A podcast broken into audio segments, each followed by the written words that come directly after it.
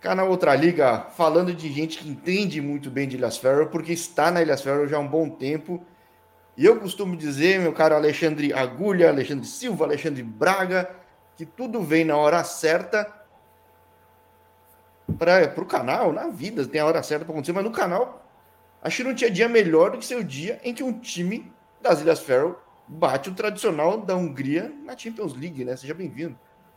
É, olá, Jorge, olá a todos que acompanham o canal e que estão sempre bem informados através do Jorge e de suas entrevistas e perguntas perspicazes. Bom, é um dia muito feliz nas ilhas, inclusive a cidade deve estar parada lá hoje. É, não, é, não é sempre né, que as Ilhas Fera, um país de 52 mil pessoas, consegue aí bater um clube de, de tradição europeia. Não precisa nem ser exatamente de um, de um país grande, mas um clube de tradição como o Ferencváros, que, que, que, é uma das primeiras equipes que, inclusive, jogaram amistosos contra a seleção brasileira, no, no primórdio da seleção brasileira. Então, assim, é uma equipe de muita tradição na, da Hungria, já foi base da seleção húngara no, em períodos auges aí. E hoje a felicidade do Klaxvik, né, do Cauê, que é uma equipe aqui das Ilhas Fero, tem empatado em casa na semana passada e hoje, à noite, à tarde à noite, teve a felicidade de bater o Frank Varos por 3 a 0 lá em lá no em campo dos caras, né? Que eles são tradicionais e tem uma puta estrutura, um estádio gigante. Sim, é sim, rico, é, é, o clube do, é um, do povo é um, Se não for o maior, é um dos maiores é maior, clubes, né? Com certeza, um dos maiores clubes da, da, da Hungria. E provavelmente não se classificou é, não se classifica, né, porque esse é um país menor, então não classifica direto para a Champions League, mas vem buscar essas, essas fases eliminatórias, assim como a Libertadores também tem aí na, na, na Comembol. O processo aqui já vem de alguns anos e a Comembol que iniciou esse processo há alguns anos. Eu acho interessante dar, dar uma, dar uma pré-selecionada, porque qualifica o jogo, né? qualifica as equipes que vão para as fases de grupos né? da, da, da Champions League e da, da Comembol aí, da, da Taça Libertadores. Agora é engraçado que eu, como um curioso da bola, sempre tive um, uma curiosidade muito grande com relação ao Ilhas Ferro, porque é, é, um lugar pequeno, diferente, muito específico, é um país que não é tão país porque não tem uma independência total, uhum. mas tem times muito bons. Durante muito tempo o Vikingura aí tava mandando muito bem. Isso. Aí o HB também foi super bem na, no torneio passado. É, tem, é enfim, tem, e, e, tem mais times ainda. Mesmo o, o NS Runasvik caiu agora e tá, deve estar tá voltando, mas teve. Para um lugar que tem 50 mil habitantes, é, é um negócio surreal. E eu falo muito com o Rômulo, até mandar um abraço pro Rômulo aí do B71, e ele fala: É, Jorge, aqui é a terra do futebol, cara. Aqui é a terra do futebol, porque a quantidade de gente, a molecada joga, joga bem, é, é um negócio inacreditável. É. Eu, eu costumo brincar, né, que a gente fala, é, o Brasil é o país do futebol, né? Aqui é o país do futebol, porque são 50 mil pessoas e tem quatro divisões masculinas, cinco, na verdade. Cinco divisões masculinas, uma, uma, uma, uma competição para veteranos e todas as competições para os sub, né? Sub-19, sub-15, sub-13, sub-11, sub-9, sub-7 e assim, meninos e meninas, né? E, e futebol feminino são duas divisões da, dos adultos e, e, as divisões inferiores de sub-17 para baixo. Não tem sub-19, porque o sub-19 ele praticamente já engloba a, as equipes femininas. As meninas de 18 já, já, já vão direto para a equipe principal. Tem uma defasagem de, de idade. E, e, e, assim, se você contar em termos de número, o Zico teve aqui com, com com o Panathinaikos, se eu não me engano, e ele o Edu, eles ficaram assim, estarrecidos assim, com o número de pessoas que jogam futebol. Moraci Santana, né, também estava na comissão técnica, a gente bateu um papo, eles ficaram assustados. Assim, assim, muito positivamente, eu digo, assustado positivamente com o número de pessoas que jogam futebol aqui. Mas é uma influência de, da Inglaterra, da Guerra Mundial, que os ingleses dominaram, então, assim, saem aviões completos aqui para assistir Manchester contra o Liverpool.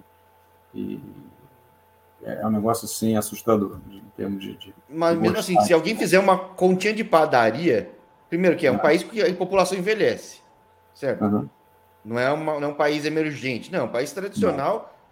Tem muito mais homem que mulher, porque muita uhum. gente sabe. E, e, mesmo assim tem liga feminina, primeira e segunda divisão.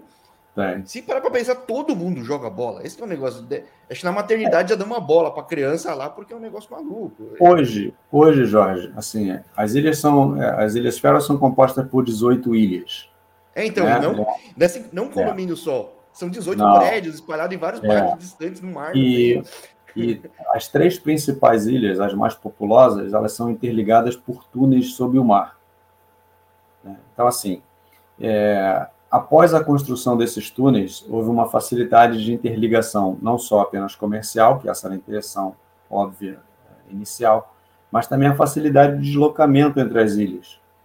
Então, assim, após a criação desses túneis, é, o futebol evoluiu muito. Eu acho que o futebol evoluiu muito porque começou a haver uma troca melhor de jogadores, né, um equilíbrio maior entre as equipes. Porque se você manter uma geração muito boa de atletas e essa, essa geração ela, ela, ela é uma geração vencedora, provavelmente vai ter uma, uma, uma, uma efetivação de atletas de base na equipe principal e essa equipe de base fica muito forte. Hoje não. Hoje já, tá, já, já estão conseguindo se tirar jogadores de um clube para o outro, com 17 anos, com 18 anos. Então, assim, já está vendo, já tá vendo uma relação profissional, vamos dizer assim, melhor para que esse intercâmbio exista, para que essa, essa, essa, troca exista, e aí o equilíbrio passa a ser maior. Embora o Cauí hoje seja, assim, um, um passo bem acima dos outros, das outras equipes. Agora, peraí, são 18 ilhas, é isso? São 18 ilhas. Numa conta Três de padeiro, não... de novo, por mais que uhum. não seja essa proporção, mas estamos falando que cada ilha teria 3 mil pessoas. E, assim, é. e, e, tem vários times e várias. É um negócio maluco. Tipo, é, a capital, a capital, Torchal, é a menor capital da Europa. Ela possui 18 mil pessoas. De 52 mil, ela possui 18 mil. Klaxvik, que é a segunda, que é de onde é o Kaui, né? Klaxvik e Trotafela, é, Esporte Clube Cauí, seria a tradução. Uhum. Eles, se eu não me engano, um pouco menos, 16 mil, acho que eles têm 10, 12 mil pessoas na cidade. Então, assim, são as grandes potências econômicas e, e sociais, né, por, pelo número de habitantes. Aqui em Volga, que é onde é o aeroporto, onde eu, onde eu resido, moram 3.500 ou 3.800, alguma coisa assim, de pessoas. E aí, então, as outras ilhas dividem né, o restante da população, fazendo a conta de, de padeira. Como Os, é, então, mas é incrível, tipo... É. Eu, eu conversando muito com o Romulo, eu começo a ver como é difícil às vezes a coisa fluir, mesmo assim o pessoal joga e joga bem, é, é impressionante jogos, realmente essa história. Os jogos são muito ativos, os jogos são muito qualificados, de muita velocidade, talvez de uma técnica talvez não tão apurada, mas de muita força, né? de muita força e velocidade, né? que é uma tendência do futebol hoje, na verdade, até porque os campos todos aqui são sintéticos, então a velocidade do jogo é maior, eles são campos né, na, na, nas limitações quase sempre mínimas da, da FIFA, né? Então, assim, o, o, campo é mais reduzido, vamos dizer assim, né? Não é reduzido, mas ele é oficialmente reduzido oficialmente a FIFA tem, tem limites mínimos e máximos do campo, né? E aqui geralmente são os limites mínimos e o campo são todos eles, é, com exceção de um campo, um clube que ainda tem um campo de grama, mas esse é um clube da terceira, segunda divisão, aqui, aqui chamada segunda divisão, mas na verdade é terceira divisão. E somente esse clube possui campo de grama natural, e na verdade não é grama natural, é um é pasto, na verdade mas, mas eles chamam de grama natural, então as equipes até têm muita dificuldade de ir lá né, nas Copas, né, jogar contra eles, mas é, é, o único clube aqui das Ilhas Fero que mantém a tradição do, do campo de grama. Os restantes Agora, são todos, todos eles de campo de grama sintética. Até não, porque tudo, uma, uma questão muito tempo. vento, Isso. tem muita neblina, ou seja, surge atleta, as condições fazem com que surjam atletas muito bons é, é, assim, é uma região do planeta, é uma região do planeta onde fisicamente, né, aí a gente vai buscar os vikings, né, uma história cultural, uma história de genética, né, que aí no Brasil é uma, é uma grande miscigenação, na verdade. Aí por isso talvez a gente tenha essa qualidade técnica. Aqui não, aqui são jogadores mais altos, mais fortes, fisicamente mais fortes, é, de, uma, de uma constituição muscular mais bem, vamos dizer, estruturada, não preparada, mas estruturada.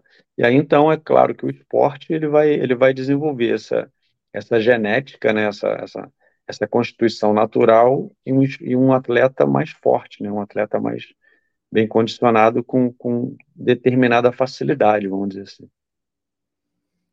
Agora, a gente foi conversando, eu me empolgando, porque a gente também já conversou em outros meios também. Uhum. Mas quem está acompanhando deve estar tá pensando, o Jorge está falando livremente como ele se empolga com todo mundo. Mas quem que é o Alexandre Silva, Alexandre Braga, Alexandre Agulha, com que eu estou falando? Porque você jogou no Rio, jogou numa fase muito boa do Botafogo. Me falava fora do ar que, poxa, teve 10 anos de Botafogo, certo? Isso. Bom, vamos lá. Quem eu, eu... vai ver uma história grande no Rio. É, eu vou, te, vou tentar ser bem rápido, né, para não, não, me estender muito. Antes de ir para o Botafogo, eu joguei no Pavonense, né, que era um, era um time amador, semi-amador no, no, Rio, e eu era sub-11, sub-12, mais ou menos nessa idade. Antes, antes de jogar futsal, cheguei a jogar Campeonato Carioca de Futsal, e aí, numa equipe de, de, de rua, de pelada, vamos dizer assim, chamado Atlas, e aí depois a gente foi para o Palvinense, a gente conquistou uma competição lá e, e então a equipe do Palvinense nos chamou para participar da equipe de campo, então nós fomos. Lá a gente fez um amistoso contra o Serrano de Petrópolis, aí eu era sub-13, aí fui jogar no Serrano, jogamos no sub-13 e fomos, fomos é, campeões em Petrópolis com sub-13. Jogamos contra o Botafogo, um amistoso, houve o interesse do treinador, Aí houve um contato inicial, mas nesse contato inicial já tinha acabado a competição, então a gente perdeu o contato, a gente foi para o Palvinense novamente jogar um outro amistoso contra o Botafogo, e aí então o treinador nos encontrou, né, praticamente essa mesma galera. E nesse treinamento a gente foi convidado a participar de testes no Botafogo, e aí aquela loucura, né, de 300 meninos, 400 meninos, e eu fui um dos felizardos, assim, de ser, ter passado no teste entre outros amigos também. E aí, então, a gente engrenou do Botafogo desde 1985, né, no final de 85, até, até a metade do Campeonato Brasileiro de 95.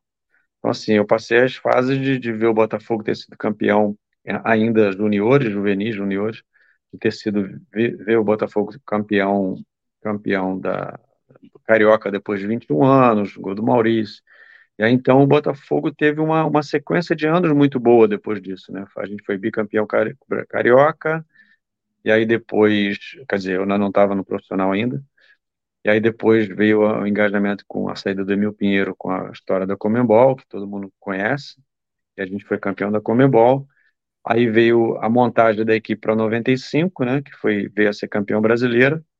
E aí, na década de 90, o Botafogo ganhou muita coisa legal, né? O Botafogo foi, teve uma sequência, uma sequência muito boa de, de, de, de títulos, de Carioca e torneio em São Paulo. E aí foi muito bacana toda essa, uma trajetória de, de,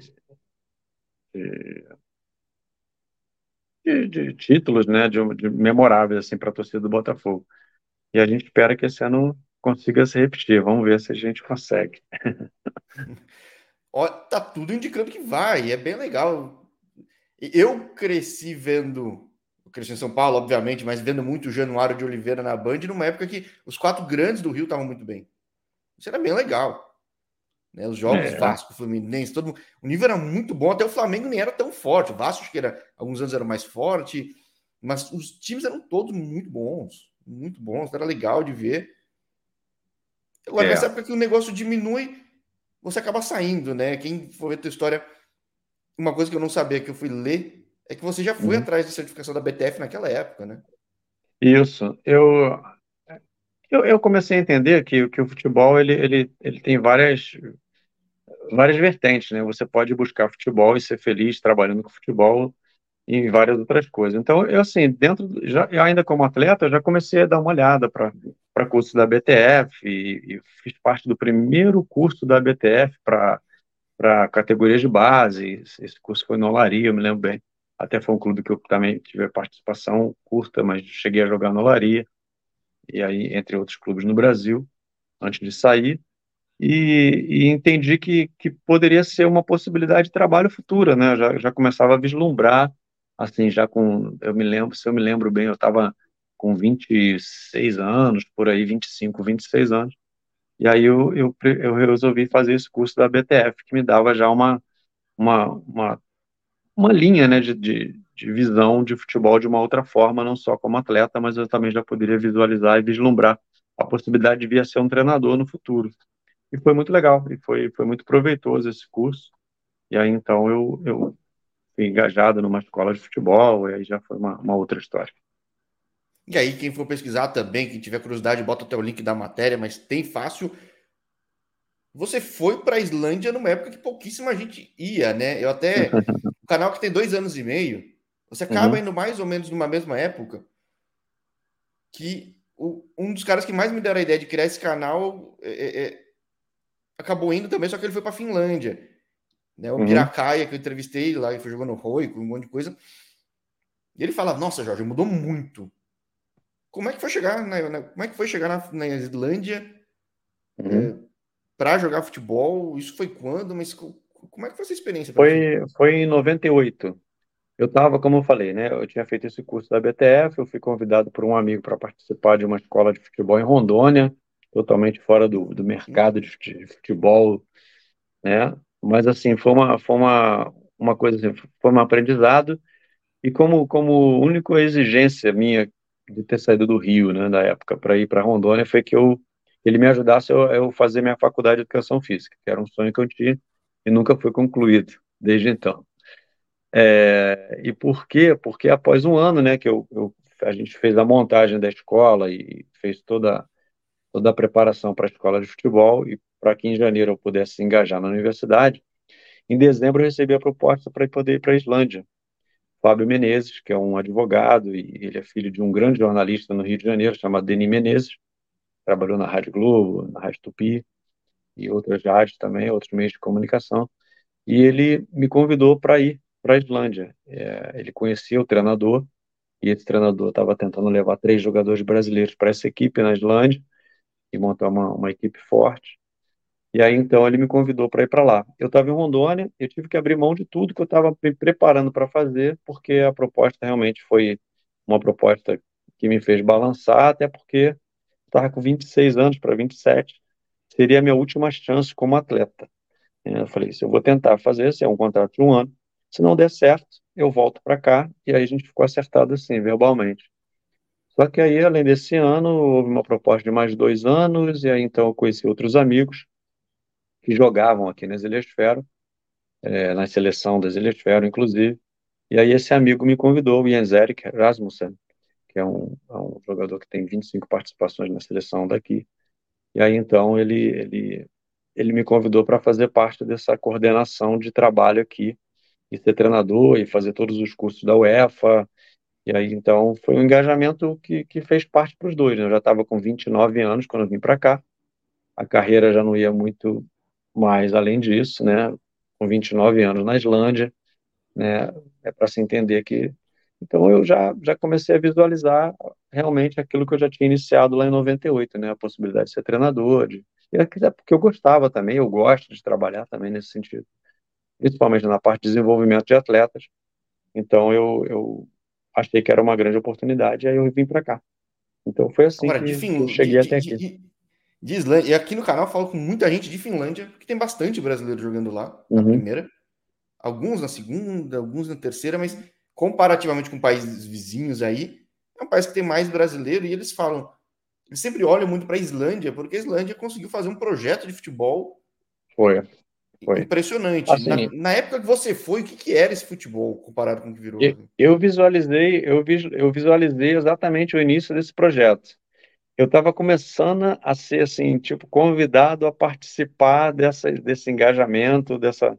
Inclusive o, o auxiliar técnico da, da, da seleção que foi para a Copa do Mundo, a, a noiva dele, ele jogava numa equipe e a noiva dele morava na minha cidade, na cidade onde eu jogava, o Leiftur, da cidade de Olasfjord, que é que é no norte da na, no norte do norte, né? no norte da, da ah, Islândia. Você não estava em Reykjavik, então? Não, não, não, não. Eu estava a seis horas de carro da, da eu estava numa cidade numa cidade vizinha, a cidade chamada Akureyri, que é chamada capital do norte. Né? A Curéria é a cidade, a capital do norte, e a Olasfjord eram 45 minutos de carro de Olasfjord até, até a.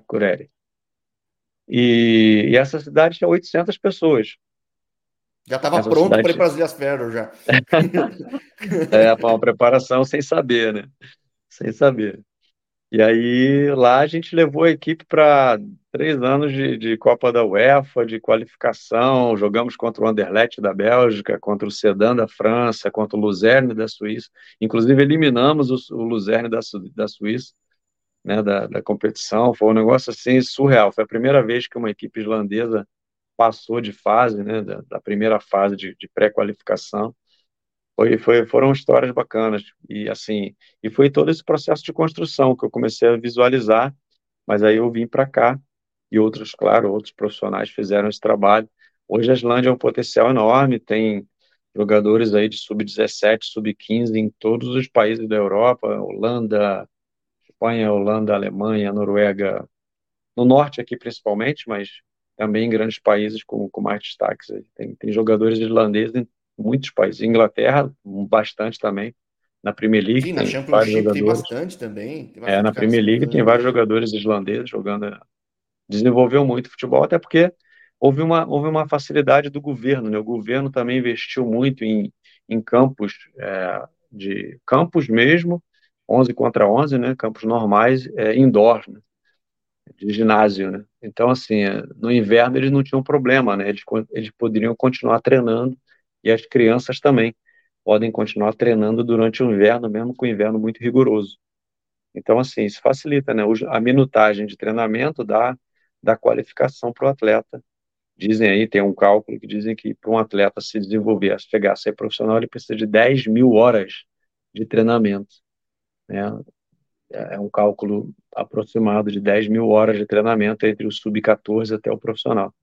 E eu acredito que esse número é real ou chega muito próximo disso, para que o atleta tenha, tenha a qualificação para poder desenvolver o esporte a nível de, de profissional, vamos dizer assim. Agora, acho que Islândia tem o quê? 300, 400 mil habitantes? Se não estou falando besteira. É, ele, é, na minha época tinha 250 mil, provavelmente hoje a produção de crianças deve ter aumentado um pouquinho, então ele é, deve ter chegado por volta de 300 mil. É impressionante que foi feito porque teve que se investir, mas realmente ainda a quantidade, porque os caras são bons de vôlei, são bons de handball, tem bastante coisa. É... O esporte, o esporte ele, ele, ele, ele é algo muito relevante, né? Aqui na Ilhasfera, onde, principalmente nos países onde, onde a temperatura é muito baixa, você tem poucas opções de, de lazer, vamos dizer assim. Né? Em países como Rio, em países como o Brasil, desculpa, e, e em países sul-americanos, onde a temperatura é melhor, ou na linha do Equador, você tem possibilidade de, de ir para a praia, você tem possibilidade para os parques, você tem possibilidade, né? Que são, são atividades gratuitas, vamos dizer assim. E, e aqui é uma região muito fria, onde, onde a dificuldade é muito grande para você se socializar. Então, a socialização é você visitar o amigo que mora do lado, que mora na outra cidade, ou um parente, né? O que no Brasil também acontece, mas, em geral, as crianças brincam muito na rua, né? Ou na minha época, pelo menos era assim, hoje, com a, incidência de violência, talvez nem tanto mas assim que, que, que acontece. E, e, o esporte ele passa a ser o grande atrativo, né? Aqui nas Ilhas Fera, por exemplo, o, o, futebol ele é dominante assim inteiramente no verão e um pouco de canoagem, né? A canoagem também é um, é um esporte muito tradicional aqui no verão. E no inverno, então, é o handball e o voleibol. O handball, inclusive, ao futebol, primeiro, ah, o Sub-19 das Ilhas Faro disputa amanhã uma final contra a seleção da Espanha de um torneio de desenvolvimento de atletas. Então, quer dizer, as Ilhas Faro chegou uma final europeia, é um negócio assim assustador. Ah, o nosso handball ele classificou para o Mundial de Sub-21, sub se eu não me engano, é, Sub-21, ele eliminou o Brasil, passou da fase com o Brasil e Portugal, bateu, bateu o Brasil, quer dizer, como é que pode você imaginar? As Ilhas Fera bateu o Brasil no handball. E, é, é menor que o bairro aqui, né? Então, é, tipo, é menor que o bairro. No segundo é, esporte. A gente, a gente conversou antes, né? E, e, e agora estão classificados para o Mundial de, de adultos, né? A equipe de handball está tá, tá classificada. Vamos ver o que, que eles podem fazer. Mas, assim, 6 mil pessoas já compraram um bilhete para sair daqui para assistir os caras é, Pô, jogar o Mundial de Handball na Alemanha. Então, assim, ainda tem algumas vagas ainda, a gente está até pensando, eu e minha esposa, para ir também, mas handball não é muito a minha praia, eu não estou muito animado para ir, não. Mas ela está muito animada e talvez eu, eu vá assistir três jogos lá da fase inicial. E, pô, tá uma empolgação enorme aqui.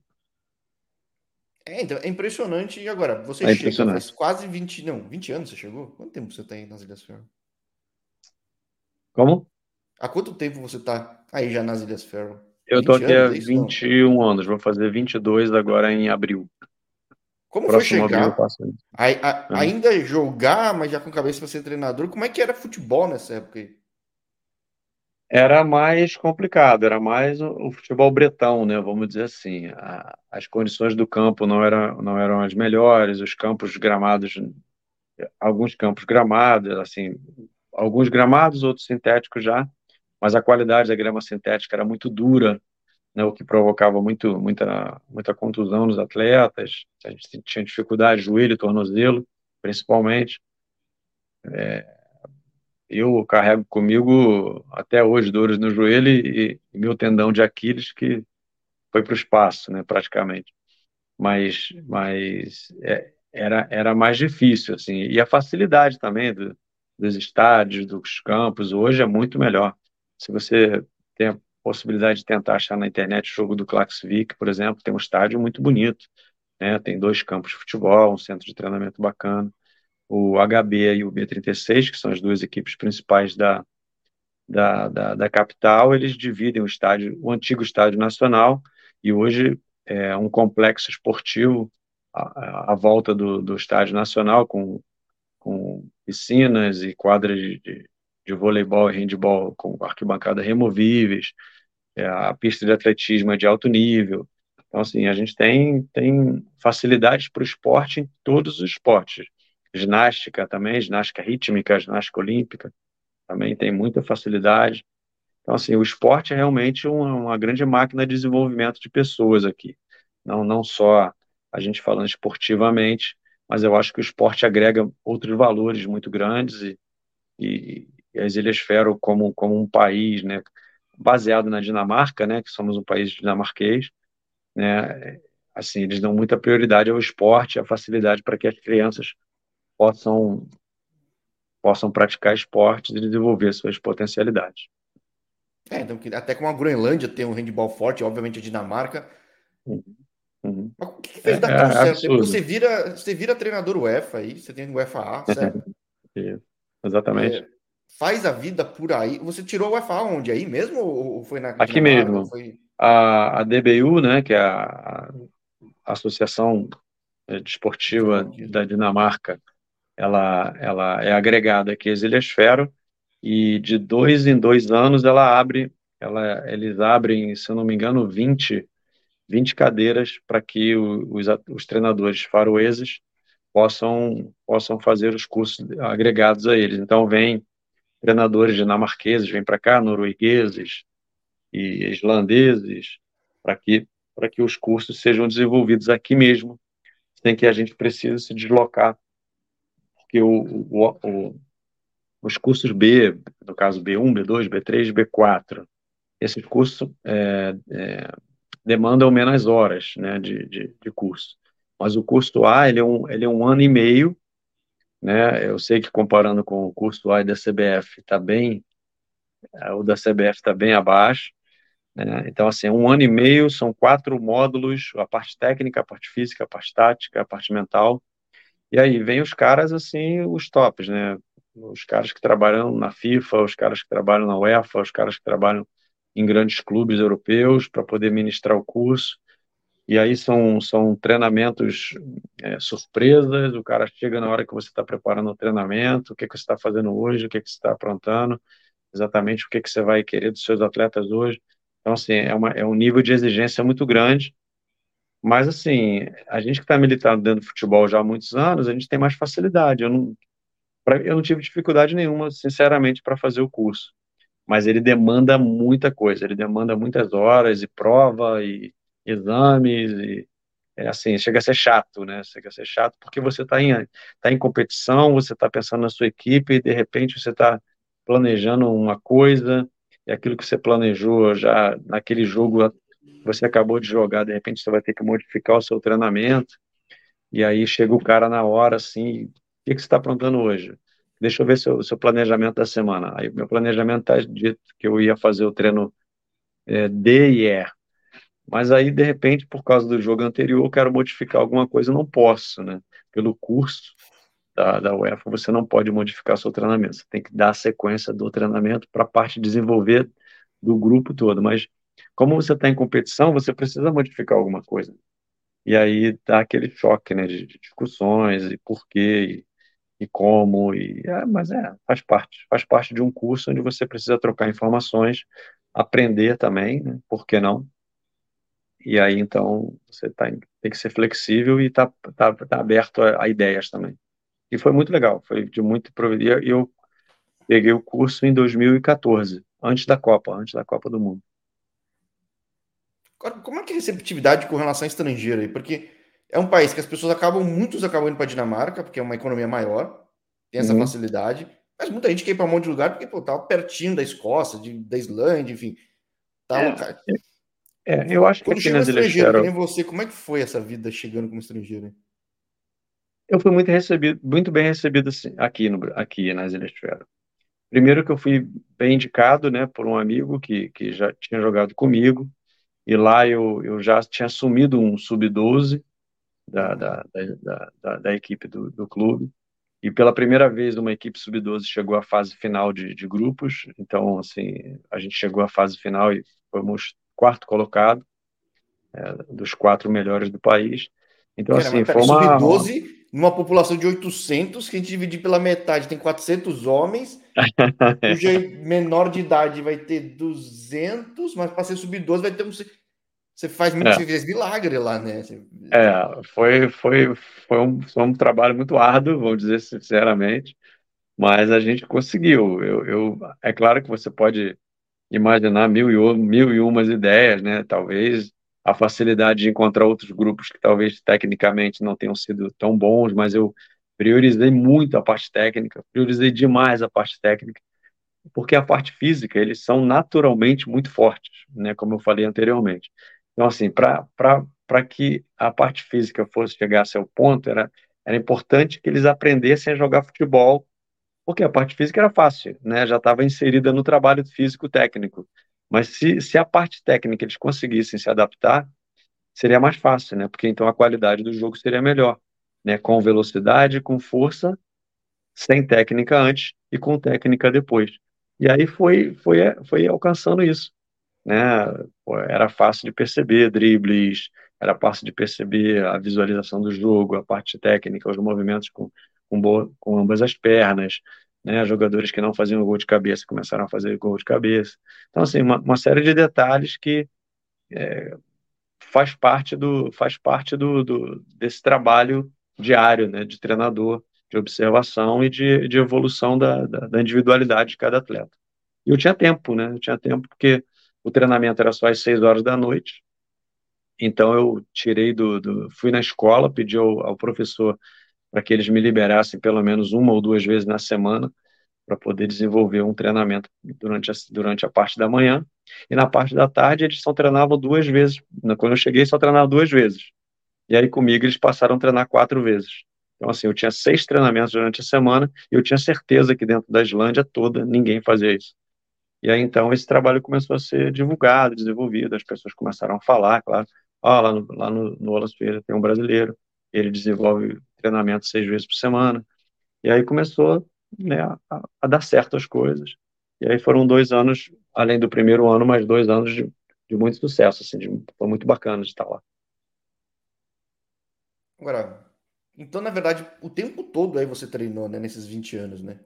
Aí nas Ilhas Faroe. Então. É, antes de vir para cá, eu já estava lá na, em Rondônia treinando, e aí quando eu vim para cá, já, no primeiro ano não, no primeiro ano na Islândia foi, uma, foi um ano de adaptação para mim também. É, eu consegui, eu falava inglês, mas meu inglês não era tão aprimorado.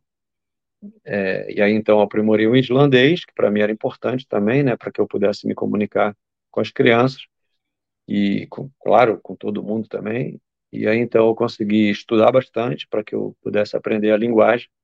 E aí eu, eu aprimorei meu inglês, eu aprofundei o meu, aprofundei meu inglês e aprendi o, o islandês e aprendi de uma forma muito, muito engraçada, que eu, naquela época a gente alugava fitas de VHS, né, para ver filme. E aí eu chegava na locadora, a mulher falou, já sei, você quer o desenho? Eu falei, é, eu quero qualquer desenho que você tiver aí, pode me dar qualquer desenho. Porque o desenho, eu, eu, eu tive a percepção de entender que o desenho ela tinha uma linguagem mais simples. Então, para mim, para mim aprender o islandês, eu estava entrando na primeira série, pô, né? Não adianta eu tentar o nível de segundo grau, que é o meu nível, né, como escola brasileira, para me aprender né, a pegar os filmes mais difíceis de linguagem irlandesa, que eu ia me complicar todo. Então, eu pegava os desenhos, que eram linguagem super básica, super simples, e aí eu aprendi muito rápido, muito rápido o irlandês. E a partir daí eu comecei a me desenvolver e me comunicar melhor, e poderia me socializar melhor, né, e me, explicar melhor, e chegar em reuniões, e chegar em locais onde eu podia até, já no final, já usar praticamente o, islandês sem precisar usar nem sequer o, inglês. Mas peraí, aí você fala o faroês também? Falo faroês porque já são 20 anos e minha esposa. É, mas é não, você tem obrigação de falar faroês, né? Tu não fala inglês também, certo? Ou não? Não, não, Jorge, mas assim. Não, não, digo, mas aqui, como é que você aprendeu faroês também? Obrigação não, né? A obrigação você não tem de quase nada, mas eu acho que é importante, e aí eu passo uma lição, não sei, uma lição, não é nada disso. Né? Quem sou eu para passar lição para alguém? Quando você vai para um país diferente do seu, é importante que você se socialize com as pessoas. É, é o passo número um. Né? Para que você se socialize, a primeira coisa que você precisa é ter uma comunicação mínima. E se você consegue manter uma comunicação mínima na linguagem deles, você está muito mais introduzido né, numa sociedade onde você pode ler livros, onde você pode ir ao teatro, e você pode ir ao cinema, e você pode ir a shows, a concertos e a música, né, local, entendendo o que se passa, entendeu? Então, assim, é uma, é uma dica que eu dou a todos os brasileiros que saem do Brasil, independente de qualquer país que você vá, que você tente, da forma mais rápida possível, aprender a linguagem local. Mesmo que o inglês seja, seja língua intermediária, você aprenda tem, a linguagem. Tem entrevista aqui no canal de gente que foi jogar na Suécia, que já tinha estudado nos Estados Unidos, e na Suécia também o pessoal fala um monte de idioma. Uhum. É, inglês todo mundo fala. Uhum. Mas ele falou que na hora que ele aprendeu o sueco, a coisa mudou, porque o pessoal isso, primeiro só respeito. Você, é, isso você que eu ia falar, respeito. Né? Isso. Você, você falou uma coisa agora, a palavra certa, respeito. Você adquire mais respeito a partir do momento que você consegue falar a linguagem local. É isso. É exatamente isso. E assim, o islandês me foi o faroês me foi facilitado pelo islandês. O islandês tem muito, o islandês tem muito do, do faroês. E assim, então foi, foi, uma, foi uma questão de, de adaptação de linguagem. Então, não, não, é uma linguagem viking, viking, né? De, de vikings, né? essa região toda aqui. Então, o norueguês, o, norueguês, o dinamarquês, o sueco, o, o a, a, todos os países nórdicos possuem a sua própria língua, mas elas se assemelham muito. Seria mais ou menos assim, um italiano com português, com espanhol, com francês, mais ou menos assim, que são então você línguas de, de origem latina. Já. Isso, uma, de, origem, de origem latina, né? Elas, as, as línguas se assemelham, e essas línguas nórdicas, elas se assemelham também nesse mesmo processo de, de associação de países, né? De, de, aí já um processo cultural, de, é, de domínio, de é, tudo isso que vem por trás de, dessa construção de países nessa região. Foi você o primeiro brasileiro a chegar no futebol aí? Você tem ideia? Disso? Não, não. Quando eu cheguei na Islândia, já tinha já tinha havido três brasileiros anteriormente, no ano anterior. Eu não sei exatamente, eu não cheguei a conhecer e eu não sei por que a causa que eles foram também embora. Houve um problema lá, não sei exatamente o que que eu, não sei se foi adaptação frio, sinceramente a gente não teve contato com eles. Quando a gente chegou, eles já tinham ido no ano anterior.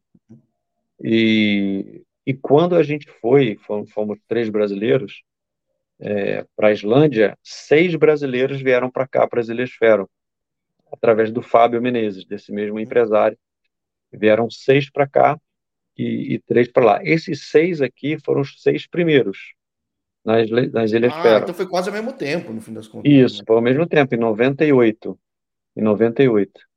E aí eles vieram para cá, esses seis, e nós fomos para a Islândia. Ficamos lá três anos, alguns ficaram mais do que três anos aqui, uns ficaram só um ano, e é questão de adaptação, de ter ido bem, de não ter ido bem, de se adaptar de, de, de, ao frio, a, comida, a linguagem, é tudo uma, tudo, toda uma série de coisas para você se adaptar ou não, né? É, mas aí é um lugar que eu, pelo menos nessas curiosidades, acabo vendo. Islândia foi um boom de turismo Aí poderia muito bem ser esse boom de turismo também, porque é um lugar maravilhoso, né? É um, aqui, aqui é complicado de você encontrar hotel e, e essas, hum. esses sites de aluguéis de, de, de, de casas, de apartamento, Airbnb, por exemplo. Você não encontra no verão, não. É muito complicado. Muito complicado. Ah, então, na verdade, é que o boom, o teto do boom é pequeno, na verdade. Não tem muito como ter muita gente. É, é por, por ser um país muito pequeno, se, se, se a quantidade de turistas é, é muito grande, você não tem capacidade, né, para mas os grandes hotéis, os hotéis todos ficam super lotados, você não consegue. Eu, eu faço eu faço aniversário de casamento em outubro, dia 10, eu tenho que antecipar bastante para poder para poder conseguir hotel, se eu quiser com a minha esposa, né, curtir uma noite no hotel, tal. Eu tenho que me antecipar, tenho, tenho que me preparar com antecedência. E no verão é quase impossível, impossível. Eu me lembro que teve um jogo aqui da, da Suécia com, com as Ilhas Fero pela, pela eliminatória da, da Copa do Mundo, se eu não me engano, a última. E um, um amigo do meu tio, que é do Rio, ele tem um amigo sueco que é casado com uma brasileira, ele queria vir aqui nas Ilhas Fero assistir o jogo, se eu ajudaria a, a conseguir o hotel. E, e esse jogo foi no final de setembro. Eu falei, ah, sem problema, final de setembro, já acabou o verão, né? Deve ser. Rapaz, eu encontrei um problema e ele vinha com três outros amigos. Terminou que eu quase tive que colocar os caras aqui na minha, dentro da minha casa. É isso que eu pensei, botar eu havia... em casa. Porque... É, porque eu havia prometido ao cara que eu ia conseguir hotel e tudo, eu não consegui, Jorge, eu não consegui. Hotel, inclusive em outras ilhas, sem ser a ilha principal, né, que é a ilha da capital, que é onde seria o jogo, não consegui. Não consegui. No final, teve uma desistência de um hotel aqui próximo de casa. Houve uma desistência e eu, eu conheço o dono né, do hotel lá, da pessoa responsável. Eu falei, cara, se abrir um quarto com banheiro aí, pelo amor de Deus, me libera. Aí ele foi e me ligou, olha, houve uma desistência e são dois quartos, cada um com duas camas de casal. Se os caras não se incomodarem dormir em cama de casal. Aí eu falei para ele na hora, eu falei, cara, me bota aí dentro desse hotel na hora, não tem problema nenhum. Aí consegui, assim, muito rápido. Mas foi, foi é assim no, na mil, última. Tem uma universidade em Torsham, certo? Tem, tem universidade. Tem, tem, mas tem, tem uma só no país, imagina, né? Com 30 mil habitantes. Sim, né? só uma e são. Eu não sei exatamente como se chama. Eu posso, eu posso eu posso até te prometer falar isso no privado depois. Mas você... Digo, é, é, que mas, mas, mas faculdade campos. tem, faculdade de pedagogia, faculdade de literatura, faculdade de, de licenciatura, aqui tem. Mas se você é, quiser, não, acho. Ah. Não, eu digo, a quantidade de coisa que tem para um lugar tão pequeno realmente impressiona. É, por isso que na é hora verdade. eu não pensei. Pô, é verdade. Muito lugar Mas as faculdades maiores, mil pessoas. As faculdades maiores, odontologia, medicina, é, é, advocacia. Então, essas, essas, essas você precisa sair. Educação física também você tem que sair, que entra na parte de, de, de uma área mais específica. E aí a gente não tem profissionais aqui para poder dar aula, você tem que ir para Dinamarca. Mas, assim, a facilidade social para que você faça isso é. Você recebe dinheiro para poder fazer faculdade, só para você ter uma ideia. A minha filha está ah. agora fazendo odontologia. Ela, ela paga assim um valor irrisório para uma. Como chama aí no Brasil? Agora me faltou o nome. É, que, que os estudantes moram numa mesma, numa mesma área. Como é que chama no Brasil? Bom, esqueci. Caramba. Uma república, assim, é, né? É uma república, exatamente. Uma república. E eles pagam assim, o preço irrisório, mas as facilidades são enormes, entendeu? Bem próximas da faculdade, assim, além disso, eles recebem uma verba do governo para que eles possam se sustentar. E assim, não é uma grana à toa, é uma grana relativamente boa para quem está estudando, para quem está sem despesas, né, praticamente nenhum. Então, assim, é, um negócio assim quase que surreal, inacreditável, como a facilidade pela educação também é uma coisa que, que sustenta o tipo de governo aqui na, na, na, monarquia dinamarquesa, vamos dizer assim. Agora, o que fez dar tão certo em duas décadas aí? Porque quando você pisou nessa terra, você não deve ter pensado, vou viver o resto da vida aqui, imagino, certo? Não, sinceramente, eu não pensava em morar aqui para sempre, não. Mas, assim, é, é um lugar muito calmo, né? É um lugar onde o estresse é praticamente zero, é, onde a facilidade de educação é muito grande, onde as questões sociais são muito respeitadas, onde o seu imposto é alto, mas você recebe tudo que o governo pode te dar, é, é, ele é de alto nível. Eu, eu só pago livros para minhas para as minhas filhas, vamos dizer assim, na, na idade agora de, de faculdade da Bárbara, né, que é a filha mais velha. Mas as minhas filhas que estudam toda, todo o nível elementar, todo o nível médio, eu não pago nenhum livro, nenhum livro, zero.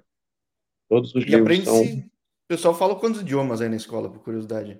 É, o faroês é o primeiro, né? O faroês é, é, é, a primeira língua. O dinamarquês a partir da segunda série, né? Comparando com o Brasil, a segunda série. O inglês a partir da terceira série, já é introduzido. E na, no segundo grau você tem que escolher ou espanhol ou alemão para aprender a quarta língua. Hum, então você sai da você né? sai do segundo grau sabendo fluentemente quatro línguas. É, é animal isso daí, né? É diferente, né? É diferente, eu acho. É, essas questões é que me faz balançar para você ir para o Brasil ou não. Eu tenho quatro filhas, né? Eu tenho que pensar muito para fazer uma mudança, né? É, Suas filhas todas aí faroesas também, é isso ou não? Isso, todas. todas Pô, não estão na seleção? Cara, a Cecília teve na seleção de vôlei. A Cecília é Porra, bem alta. Falei meio brincando. Eu falei... Ela, ela tá na seleção de vôlei. Todas elas, a Bárbara e a Jasmine, bateram na porta da seleção de futebol sub-15. Mas a, a, Bárbara, a Bárbara gosta muito de futebol. Na Dinamarca tem, sei lá, até tem as divisões regionais também. Mas tem uma equipe é, de faroesas e faroeses só jogam faroesas e faroesas. Eles não abrem mão, é uma regra da equipe. Mas eles jogam divisões inferiores, são pessoas que vão para lá, vão fazer faculdade, vão estudar, vão morar e jogam na equipe das Ilhas Fera lá, se chama IF Foroyage. E a menina, elas conseguiram acesso agora para a divisão terceira divisão, se eu não me engano, alguma coisa assim. Elas estão assim super felizes, não sabem como é que vai ser ano que vem não tem como você ir lá para lá, não, se você ser o treinador da gente. Eu falei, não, esquece, vocês têm todas as possibilidades de, de coordenar isso sozinhos. Terceira divisão, vocês conseguem. Eu posso ajudar vocês daqui, mas eu não vou lá. Pra...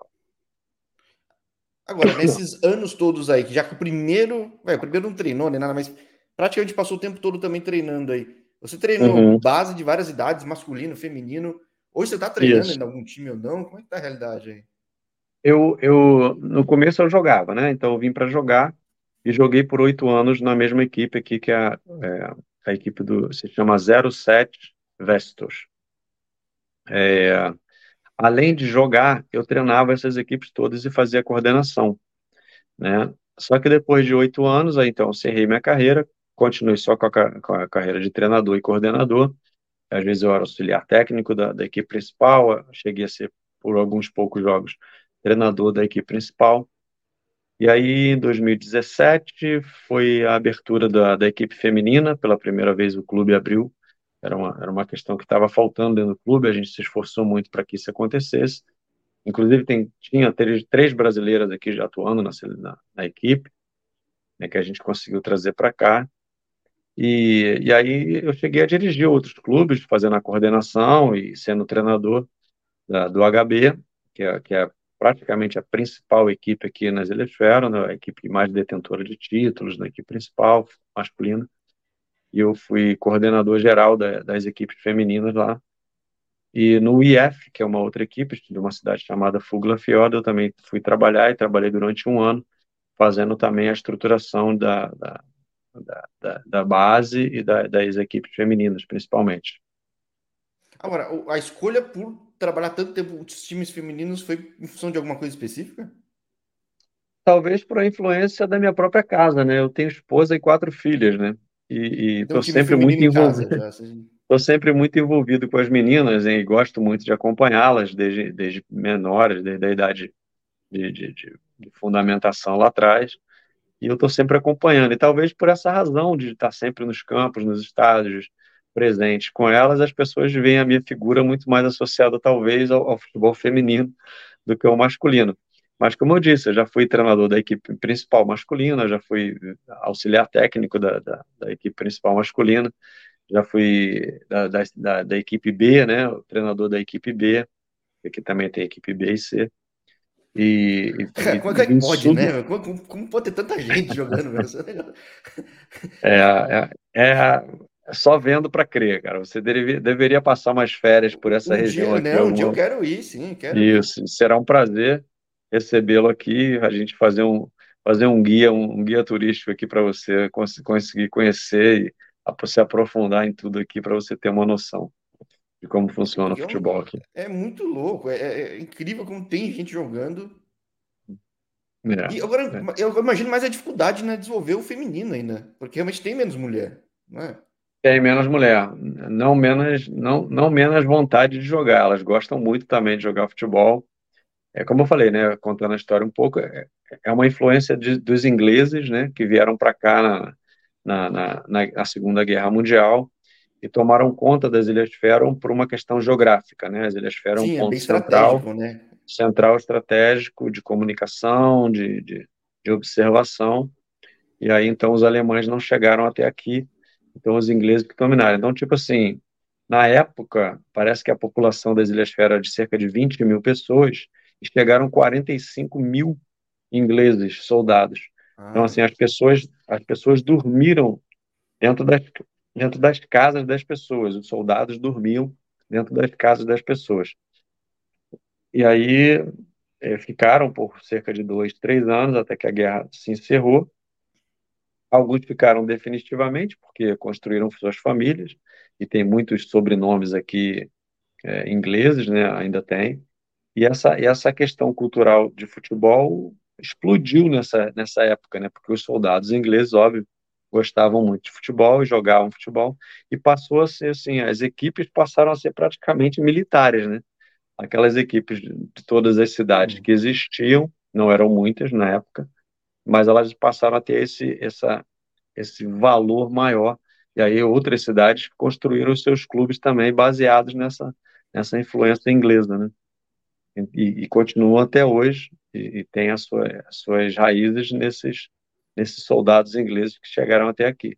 Então, não é difícil de você ver aqui jogos da Premier League, por exemplo, já, já tem propaganda anunciada no Facebook aqui, vendendo ticket de jogos da, da, do Manchester United contra o Liverpool, do Liverpool contra o Manchester United, esse é o mais popular, mas tem também muita gente ficcionada aí do, do Real Madrid, do Barcelona, do, do, Arsenal, do Manchester City, entendeu? Então, assim, voos cheios, Manchester United e Liverpool, vai o voo praticamente de 50-50, né? 50-50 com torcedores de Manchester e, e Liverpool. Para assistir os jogos, os caras vão, assistem e voltam para cá. É, é muito. Aqui muito, o que eu menos falo é de futebol. Eu costumo dizer que o futebol é pretexto para a gente bater um papo, porque eu falo os pouquíssimos brasileiros na Argentina, ou os que estão no Uruguai, uhum. que aí tem influência muito forte de inglês, que cada bairro tem um time, dá para ver o impacto aí então também, porque a quantidade de campo, é. de time, tudo é muito uma questão muito inglesa. Em outros países, eventualmente, teriam três times aí, sabe? É, é verdade, é verdade. É, é, é, é, incrível, é incrível como eles gostam de esporte, como eles são. A gente tem aqui nadadores que são nadadores olímpicos, né, que representam a Dinamarca, mas nasceram aqui. A gente tem remadores que são também a nível olímpico, estiveram aí nas últimas Olimpíadas, também nasceram aqui. Nos esportes de, de esportes especiais, né? Os esportes olímpicos, Olimpíadas para especiais também tem, também tem atletas de altíssimo nível aqui. É um negócio assim, surreal, incrível como eles, com tanta tão pouca população, conseguem produzir atletas de, de tanta qualidade. E agora, assim, depois de ter trabalhado em quase todas as esferas de futebol, aí você falou que menos no profissional, mesmo como treinador, você me falava que agora tá fazendo coisa na UEFA também, né? Tipo, não tá tão futebol na tua vida, porque num país tão pequeno não. você fez tudo, né? É porque assim, você. Eu já estou muitos anos no futebol e você conhece muita gente aqui, né? A gente tem a, a, a facilidade de conhecer. Né? Eu acredito que aqueles que fazem coisa muito errada não ficam aqui por muito tempo. É. É, e, e, como a minha esposa também não me deixa embora, não, eu costumo brincar isso com ela. Deixa ela ouvir, não, senão, senão ela acaba me mandando embora. É, Brasileira é, achada no mar. É, então ela, ela me manda encaixotada dentro de uma caixa de bacalhau. É, é, acaba que você conhece muita gente e você passa a ser né, é, solicitado para vários tipos de situação de trabalho dentro do futebol. E alguns me perguntam por que eu não me formo em educação física, né, já que eu gosto muito e eu deixei isso para trás e nunca concluí. É, por que, eu não sou um empresário de futebol? Porque eu sou uma pessoa muito correta e trabalho sempre muito certo e não gosto de sacanagem no futebol, nunca gostei. E acho que o futebol deve ser respeitado.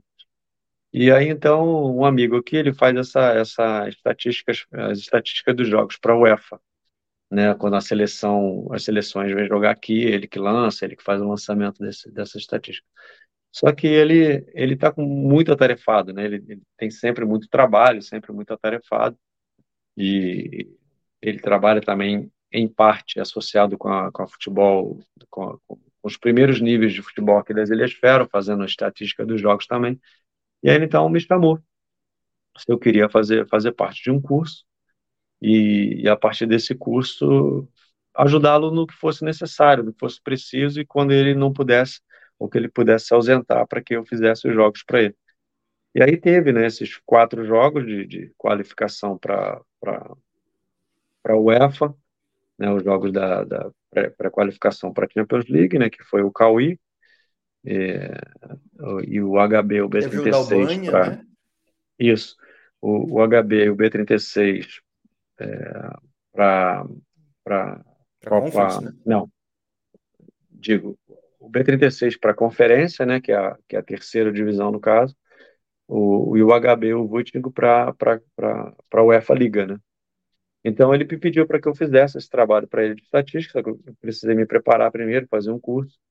E aí então eles disponibilizam todo o material e aí então eu sou eu que fiz esses quatro jogos, três jogos. Amanhã tem um contra o Vuiting recebe uma equipe da, da Irlanda, se eu, não me, se eu não me engano. E aí e aí então a gente faz esses lançamentos desses desses dados estatísticos dos jogos para a UEFA. Então se você for na, na, na no site da UEFA.com e ver lá os jogos ao vivo da, das conferências, você vai ver que tem esse jogo das Ilhas Fero, quem está lançando esses dados estatísticos, quem fez o gol, quem cartão amarelo, os passes e toda uma série de, de, de, informações sobre o jogo. Não é nada com relação a betting, não é nada com relação a isso. Ah, sim, que são, são outros são, caras, você faz o oficial. É, né? são os dados oficiais da UEFA. Né? Esse, esses, os, os, sites de betting, né, de, de, de apostas, esses são outras pessoas que fazem, mas uh, oficialmente esses são esses são uh, os oficiais, os dados oficiais do jogo. Inclusive eu tenho que conferir com o árbitro, né, para ver se bate os cartões amarelos que eu lancei, senão eu tenho que fazer a modificação, as substituições, todas elas, todos os dados oficiais do jogo lançados estatisticamente, lançado online, sou eu que faço, sou eu que fiz nesses três últimos jogos, eu que faço amanhã também. Agora, tudo indica, eu acho que. Vamos lá, vou reformular. Já teve time faroês em fase de grupo algum torneio europeu? Não, né? Não, não. Nunca teve, não. O Cauí, chegou, vez, o Cauí chegou na, na última fase ano passado, antes.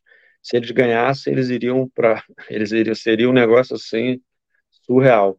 Mas eles já eliminaram de cara agora o Ferencváros, né, da, da Hungria. Sim, é. é. um negócio assim. Então, aí eliminando, incrível. A chance mesmo se der errado, que vai enfrentar o Haken lá da Suécia, que é um bom time. Isso. É, isso. Ainda tem uma chance boa ver Conference tudo e os outros times são bons, o HB é bom. Isso. Sendo, sendo é eliminado bom, agora a partir da é segunda, isso. Sendo eliminado da segunda, ele já entra na conferência, né? Que aí, no caso, pegam ah. equipes de, de, de qualidade inferior, entendeu? Então, a partir do momento que eles, que eles se desclassificarem, eles vão encontrar equipes, talvez, num nível similar ao deles, entendeu? Então, a, a chance passa a ser maior. Eu, eu, a dificuldade é grande. Futebol é futebol, né? A gente está vendo aí equipes grandes no Brasil, por exemplo, passando sufoco no Campeonato Brasileiro, né? Equipes grandes, equipes de tradição, enquanto equipes menores, como o Bragantino, né? O Red Bull vem se despontando nos últimos, né? Nos últimos três anos, quatro anos, né? de uma forma muito legal. E a gente fica satisfeito, né? Com essa, com essas trocas, sabendo que os clubes grandes não podem só utilizar seus nomes, mas precisam se preparar adequadamente para chegar aos pontos onde merecem, né? Eu acho que os clubes grandes merecem estar na ponta, mas não menos valorizar aqueles que trabalham arduamente e mesmo não tendo tanta tradição, como o Leicester na Premier League, né? Que já ganhou, acabou de ganhar há uns anos atrás a Premier League. Também merecem, né? Seu, seu, seu lugar ao sol, vamos dizer assim. Eu adoro a Conference League, acho que foi a liga que permitiu dar vazão a muito time bom que às vezes não conseguia chegar numa fase de grupo e. É, pô, tem exatamente. time de Gibraltar que é bom, tem time de um monte de lugar exatamente. que às vezes falta espaço. E... É, até porque você, você dá uma visibilidade maior, né? Para profissionais de, de, países talvez com uma, com uma inferioridade histórica, né? Gibraltar, Ilhas Fera, Macedônia, Luxemburgo, Mônaco, né? esses países, ele, ele, a possibilidade para que esses países cheguem a disputar uma Copa do Mundo é quase zero, né? porque quando eles vão para as fases de grupos de pré-qualificação da, da Copa do Mundo, você vai sempre encarar uma, uma Holanda, uma Espanha, uma França, como uma Inglaterra, e aí vem uma, uma, uma linha uma linha secundária que é a Croácia, que é Suécia. Secundária ainda. É secundária, né? Olha o que eu estou falando, né? Secundária. Eu, aí eu uso. Né? Então é só se classifica dois. Quer dizer, então para as Ilhas Feras, se classificar uma Polônia, uma. Né? Quer dizer, é, é complicadíssimo, né, Áustria, né? Tem muita coisa, né? É, é, complicado. É a própria Escócia, que vive e respira futebol no classifica. Isso, isso, isso. É, é, é muito complicado. É muito complicado. E, e você vai vai sempre ter dificuldade para chegar nessas, nesse, nesses grupos aí finais de Copa do Mundo, mesmo com, com o senhor Fantino abrindo o leque aí para, sei lá quantos, quantos times ele quer agora, 60? Não sei, não, tô brincando. É, vai ser até difícil lembrar os times que estão jogando a Copa nos Estados Unidos. É, vai abrir para acho... muita gente. Mas, eu acho que tira um pouco o brilho da Copa do Mundo, para ser sincero. Mas como a gente sabe que futebol é também política, né? Então a gente sabe que essa abertura faz parte aí de uma, de uma possibilidade de votos para a continuação do, do Mr. Fantino para uma, uma, nova, uma nova série de quatro anos. Aí. Agora, a gente falava em nível de clube, que realmente uhum. esses torneios vão, principalmente uma conference, vai dar uma oportunidade de, de repente dar, de repente não, de, de realmente colocar o protagonismo aí no futebol aí. Você tentou levar muito brasileiro para aí? A gente já chegou a ter 10 brasileiros jogando, jogando na da divisão principal aqui. No mesmo é... ano, você disse? Oi? No mesmo ano? No mesmo ano, no mesmo ano. Caramba!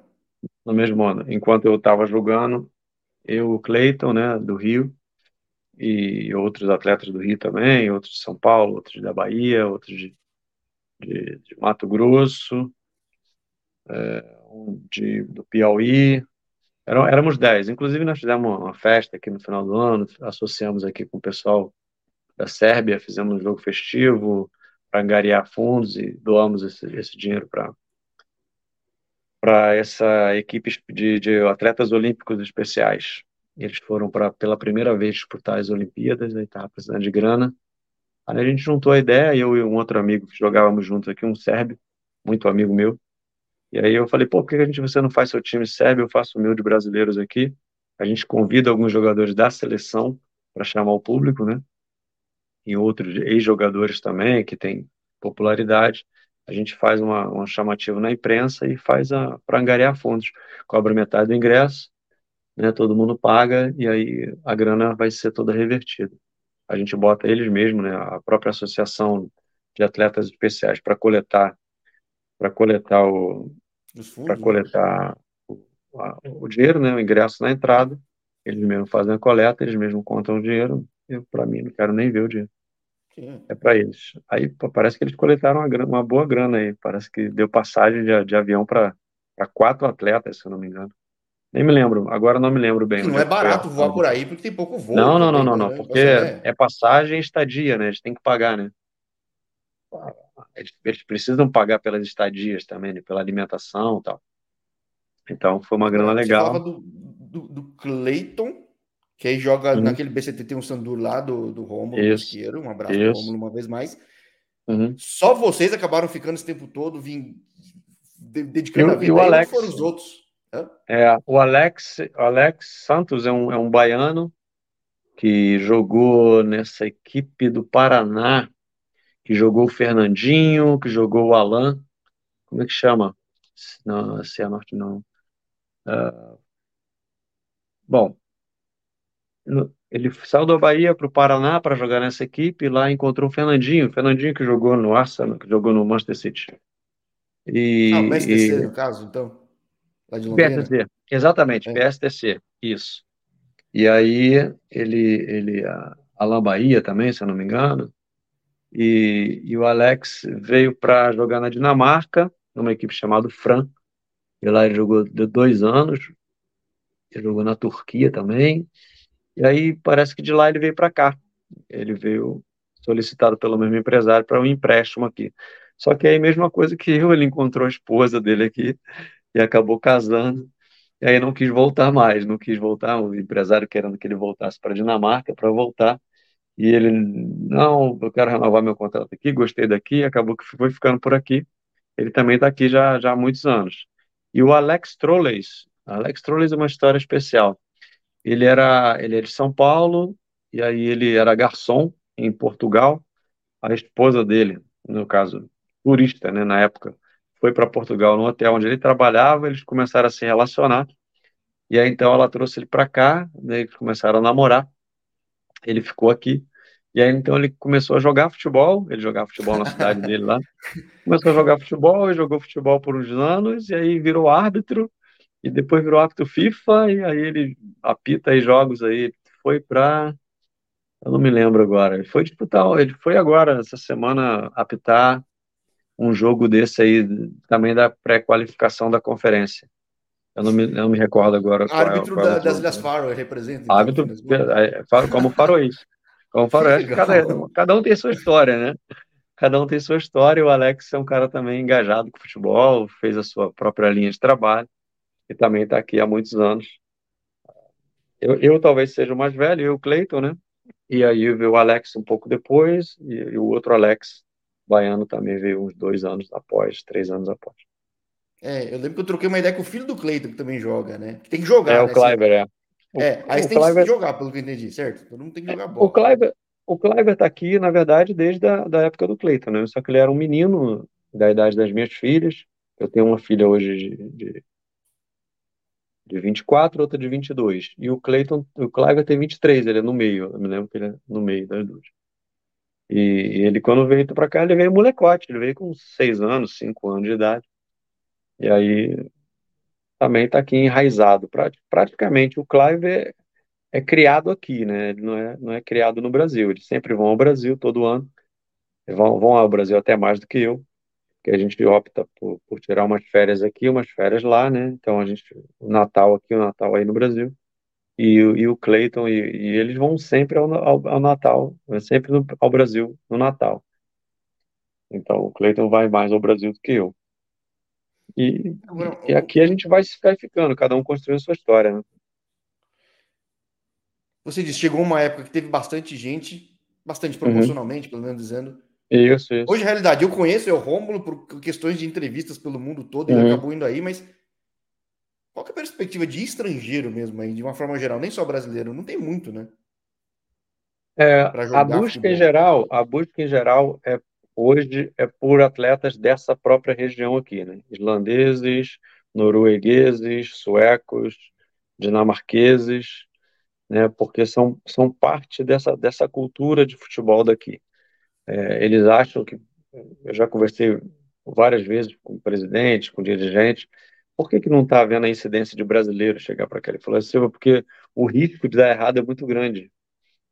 É, né? e, e, tem um ponto também, mas digo, mas tanta gente quer oportunidade, isso, tem gente boa isso. que não tem oportunidade nenhuma aqui no Brasil, tem muito. É, né? é, vamos dizer assim, de, de contrapartida, eu tento convencê-los do contrário, né? Eu tento convencê-los que se um brasileiro chegar até aqui, ou se ele deseja vir para cá, é porque ele tem muita vontade de jogar futebol. E se ele tem muita vontade de jogar futebol, não importa quais são as circunstâncias, ele vai, ele vai com certeza desenvolver.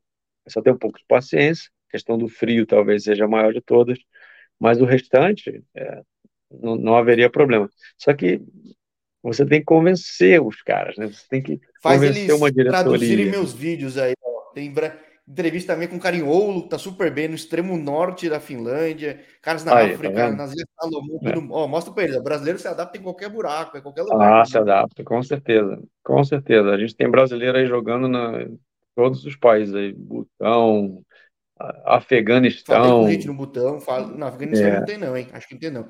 Mas eu falei tem, com gente nas Ilhas tem. Tuvalu, tem, hoje em dia tem. tem Iraque, Iraque países assim Iraque. que você não imagina que nem exista futebol tem, tem, tem brasileiro, cara. Brasileiro. Tem bastante na Mongólia, entrevistei Aí. agora. São países assim que você nem acredita que exista futebol. Né?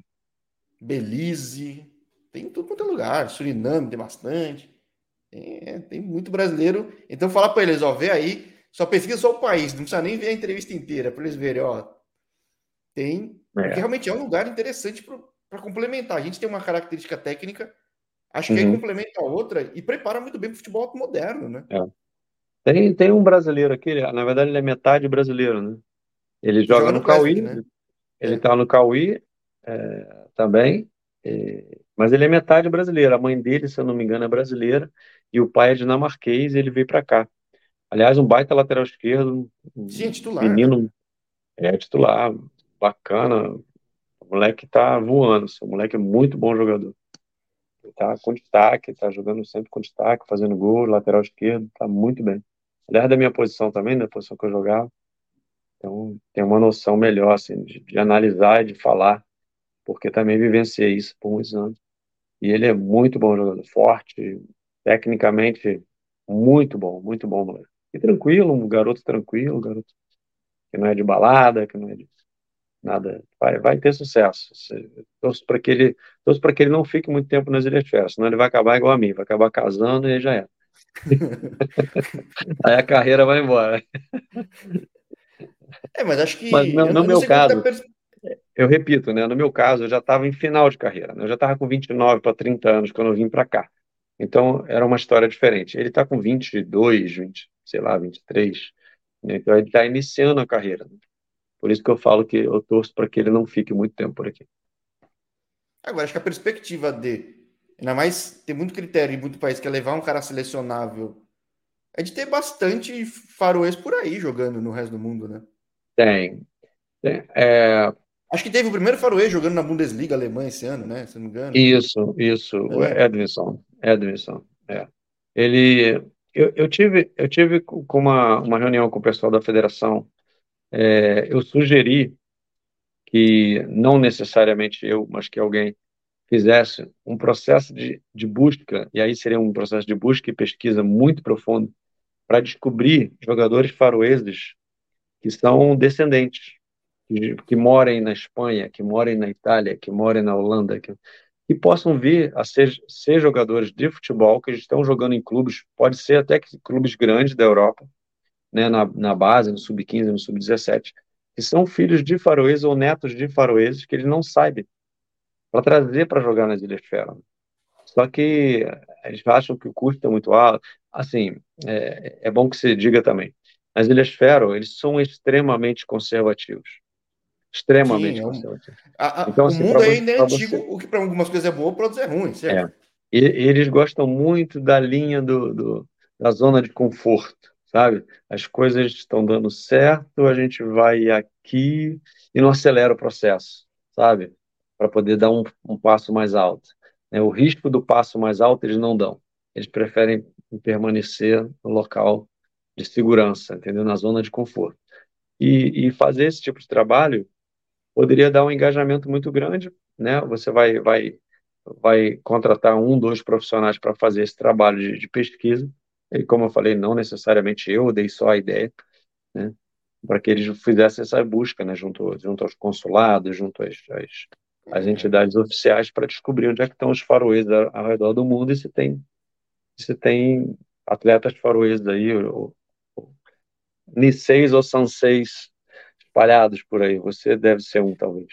Ah, sim, é. Se fosse para o Japão, alguma coisa poderia dar, mas essa é uma experiência que a América Central faz há muito tempo. Isso, né? isso. O Catar faz, o, a, os Emirados Árabes faz, esses países do Oriente Médio fazem todos também. É, então, tem, tem seu valor, tem seu valor. Tem, tem. Você vai encontrar a pérola, vai encontrar, com certeza. Questão é, do convencimento. Bom que é, o, impacto de uma pessoa é gigante, diferente, você traz um para o Brasil, às vezes nem, a pessoa nem sabe onde está, mas aí tem um puto impacto, né? É a questão do convencimento também, né? Se um garoto de 15 anos está jogando no, no, PSV da Holanda, ele vai querer jogar nas Ilhas Fera ou vai querer jogar na Holanda, né? Quer dizer, é, sei, mas viu? de qualquer forma você já, você já, você já Saber, né? garimpou um, né? Você já garimpou que pode ser potencialmente no futuro que talvez ele não tenha a chance de jogar na seleção holandesa, mas pode ser um grande destaque aqui nas Ilhas, nas Ilhas Férmias. Mas é, é custo e qual seria o benefício? A, a federação é que tem que avaliar, a ideia foi dada, eles não podem nunca dizer nunca, né? Nunca não. Essa ideia nunca tá chegou. Tá gravado aqui, aqui tá, tá, tá, gravado, gravado lá. Você falou tá que os caras. Tá lá. tá nos altos, tá nos altos. Agora, além, vamos lá. Além do trabalho todo que você fez, trabalho que você está fazendo na UEFA, você ainda se vê fazendo muita coisa no futebol aí?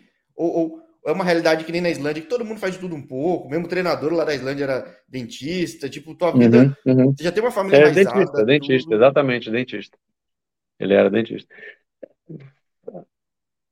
Está havendo uma mudança, né? O Cauí, por exemplo, o time de classifique, que se, esse que se classificou hoje, não, não por menos, mas por por estar tá priorizando a profissionalização do futebol e, e vem alcançando resultados nos últimos três anos, eles têm jogadores que só jogam futebol. Eles não fazem mais nada além do que. Então, são um elenco, é um elenco de 30 jogadores. O treinador Bastante, seleciona, é o treinador que tem esse, esse budget, né? Ele tem ele que coordena essa grana junto Mas com uma comissão é que técnica. Um time? Desculpa a curiosidade, quem é que mantém um time desse?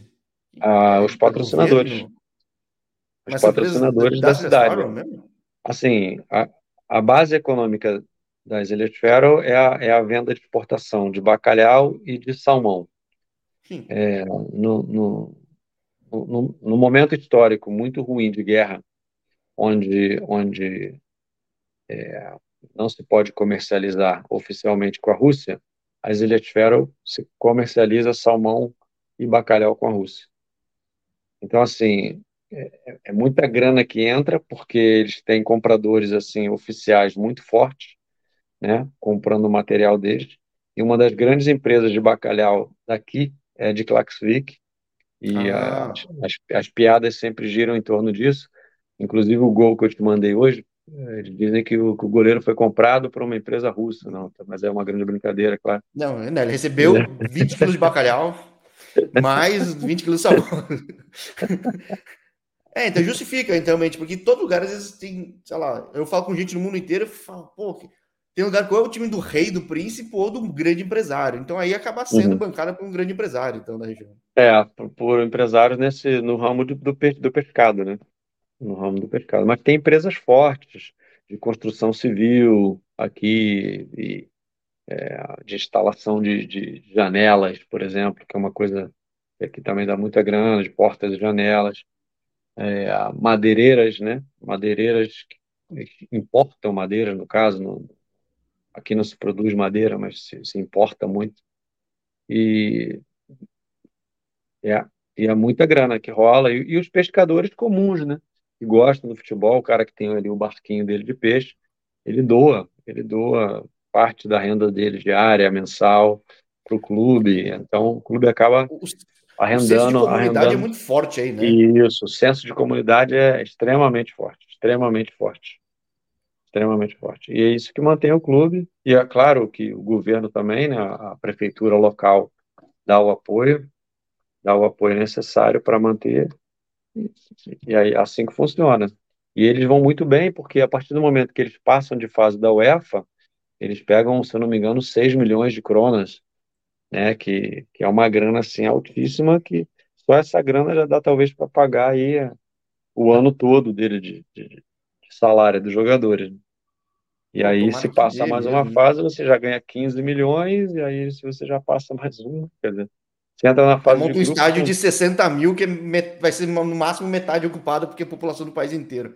Entendeu? Né? É. É, é, incrível. O estádio nacional ele tem a capacidade para 6 mil pessoas né? E 6 mil pessoas são, são, mais do que 10% é da população é, de 52, né? são 12%. É, estádio bonito, eu vi o vídeo aí. Pô, estádio bonito, legal, estádio bonito. É. é. é. Caramba, e, esse é um país é... muito interessante mesmo. Preciso dar um jeito de dar um pulo, conhecer. Que tem até restaurante que tem estrela Michelin, né? É, tudo é, é muito louco, é um negócio muito Tem, tem, tem. Tem restaurantes aqui de alto nível, de qualidade, de boa comida. Você não, você não vai se arrepender de vir passear nas Ilhas Ferro, eu posso te garantir. Eu só tenho que ir com a minha esposa, que senão pode dar problema conhecer alguém. Não, não, não tem problema nenhum. A gente, faz a, a gente faz aquela média completa. Minha esposa também está aqui, a gente pode acompanhar, não tem problema nenhum. Só avisar com antecedência para a gente tirar uns dias livres para poder ficar aí à disposição. Ó, não duvide, porque eu sou cara de pau que nem procuro todo mundo e eu gosto de conhecer o mundo. E conhecer, pô, alguém é um que fez história aqui no Rio muito rápido, mas que na região fez bastante, continua atuando. E torcer para de repente aparecer mais brasileiros, que não apareceu o Rômulo, tem as brasileiras do Vestor, né? Isso, isso. E, são, poxa, são na verdade, seis brasileiras. Seis brasileiras atuando aqui. É, é, teve, houve... uma que, teve, uma que, saiu, né? Que foi Isso, Paraguai, a Franciele saiu. A Franciele voltou ao Brasil, mas aí veio a Carol aqui para o Vestor Aí já estavam a Kathleen e a Evelyn, mas a, ambas, as três saíram agora. Na, na transferência ah, de, de verão, elas saíram do Veste. A Kathleen e a Carol foram para o EB Stremor, que, é um, que é um outro clube, e a Evelyn foi para o B36 da capital. Pô, legal, lá, na, lá no B36 já tem a Stephanie, a Livian e a Gesiele, que também é lá de Caxias, da minha terra. Terra boa, a Baixada Fluminense. E, e, tinha uma que estava no NC Runavik na temporada passada, né? Que eu sei que a dela a Bia, Paraguai. A Bia jogar. voltou, é. a Bia voltou, tá jogando na segunda, se eu não me engano, na segunda divisão aí no Brasil. Não sei se é em Mato Grosso, acho que é em Mato Grosso que ela tá. Não me lembro o nome do clube agora. É, então deve ter ido pro misto aí, que o misto foi bem pra caramba também.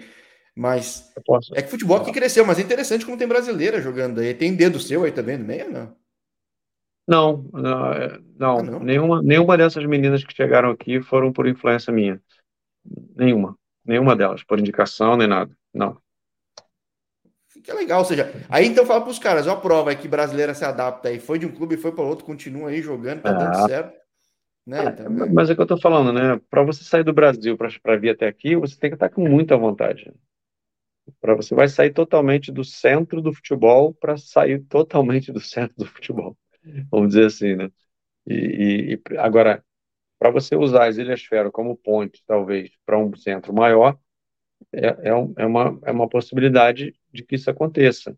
Mas para que isso aconteça. Não tem problema nenhum para o próprio Ilhas Fero. Aí você tem que se destacar, né? Você tem que vir com muita vontade para se destacar. Não, não é chegar aqui e achar que vai se dar bem, não. Não é, não é fácil.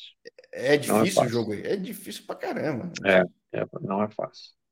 Eu vendo na internet, eu vi uns jogos tá aquela neblina, os caras estão cruzando bola direto, você não vê nada, os caras tá. jogam normalmente, é um negócio maluco. O pau tá cantando. É, é o jogo tá. Jorge, já ouvi, já ouvi, eu vou contar aqui uma para você. Já houve jogos aqui que o, aqui o problema maior é o vento. O vento atrapalha muito o jogo. E já houve casos aqui que o goleiro bateu o tiro de meta e a bola passou por cima da trave. Da própria trave. Isso é história de pescador tá. faroês, hein? É não, não, não, não, não, não, não, não é, não é história de pescador. Ele bateu o tiro de meta, subiu a bola, a bola voltou com vento e passou por cima da trave dele. Corner. Só, é. só, vou falar que eu não duvido, que uma vez eu já vi acontecer quando eu era criança jogando aqui no Brasil. Mas foi bizarro, era um puta vento, era um puta. É bizarro, um negócio bizarro. E assim, é, falta de condição de jogo, né? O árbitro deveria parar o jogo, ou encerrar o jogo. Mas o pau canta, não tem, tem parada não. A bola rola. E aí você tem que usar toda uma técnica diferente, né? Você tem que botar a bola no chão e trocar a bola no chão, né? Porque se você levantar a bola, já era. Subiu não, mais de meio metro. Eu vejo os jogos, os caras jogam na área e a galera tá lá assim, vai. Tá é, é, é, é. Quando chegar próximo ao gol, cria dificuldade para a zaga né, enorme, né? Porque a bola tira, o vento tira o peso da bola, né? Tira, tira a direção da bola e o atacante está sempre entrando de frente. Os caras é, alto, bom de cabeça, forte, os caras puta. É, muito, muito facilitado por essa questão de, de, de, influência inglesa também, de bola na área, né? De, de troca de passes. Até de neblina. É, neblina britânica. Terrível. Terrível, terrível. É. Tem jogos aqui que é, que é difícil. Até e você, como, como torcedor, para assistir um jogo assim, você tem que estar tá, todo capotado, né? Todo, todo bem vestido para você. Senão você só fica muito frio. É extremamente frio. O que realmente, então, forma um cara muito completo aí, né? Sabe lidar com diversas muitas é, adversidades, vai, por isso que o cara você vai, Você vai se adaptar a diversas adversidades, coisas que você nunca provou no Brasil, né? Entendeu? Não é, não é fácil adaptação, não. Mas eu, eu, vamos dizer assim, eu posso dizer assim, a minha história foi, eu fui para a Islândia, né? E com uma semana lá, eu, eu falei, não, aqui eu não vou ficar, não aguento isso aqui. Pô, Jorge, eu, eu, na minha cidade, era 3 metros de neve. A minha casa, a casa onde o clube cedeu para gente, é uma casa de dois andares. A neve chegava na metade da janela do segundo andar. para a gente olhar na rua. Só rindo, né? Na... É, pra gente, tinha dias que a gente tinha que subir na cadeira para olhar assim por cima da janela, igual aqui, a janela está aqui atrás aqui. Eu tinha que subir na cadeira para olhar por cima da janela para olhar a rua, assim, lá fora, que, era o barulho, que era o que está acontecendo. Porque a neve não deixa. Entendeu? Então, assim, a gente abria a janela, a janela totalmente flexível, de cima e embaixo. Então, a gente abria, jogava a Coca-Cola, assim, amarrava a Coca-Cola, jogava, pluf, a Coca-Cola caía na janela, assim, na neve, a gente botava outra Coca-Cola na geladeira. Aí, depois de uns 20 minutos, meia hora, tirava as duas Coca-Cola que estavam lá fora, lá fora no gelo, ficava mais gelado do que a que estava na geladeira.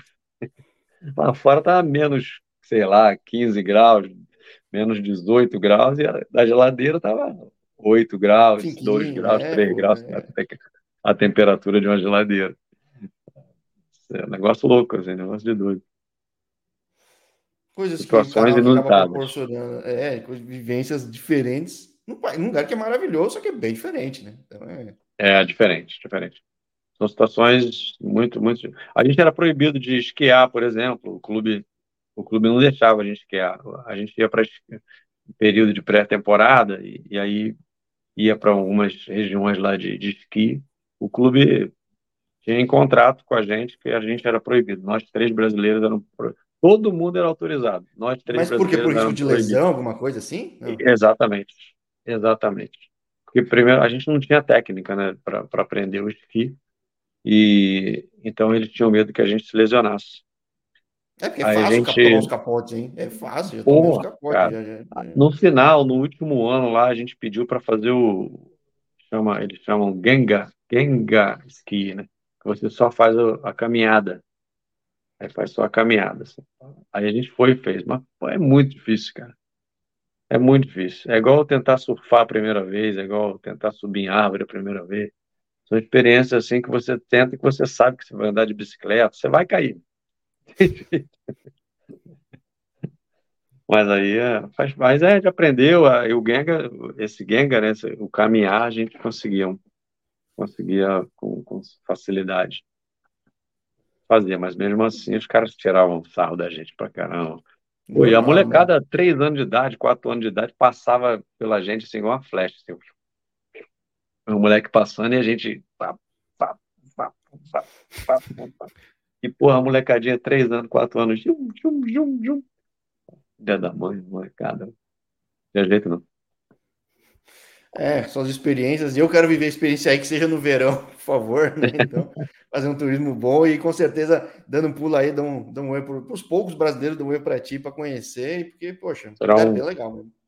Será um prazer recebê-lo. Só avise com antecedência, só para que a gente Sim, se prepare. direito um hotel aí meio ano antes, tudo, mas, pô, vai ser bem legal.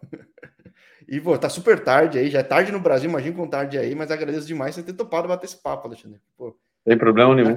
Jorge, é um prazer falar com você. Gigante, diferente. Uma, um, um podcast, uma, uma, um youtuber diferente, que fala de futebol, mas que também fala da vida pessoal. Acho que é importante as pessoas saberem como nós brasileiros vivemos fora do Brasil, não só de futebol, mas também as nossas atividades pessoais. É importante para que uma troca de experiência também seja válida, né? Para que as pessoas entendam que a gente está por trás do por trás do atleta, por trás do treinador, por trás do esportista tem um ser humano, um cara também que se preparou, um cara que também é, passou suas dificuldades ou passa suas dificuldades e tem também sentimentos e, e vive uma vida normal assim como todo cidadão, cidadão brasileiro e também optou por uma outra profissão.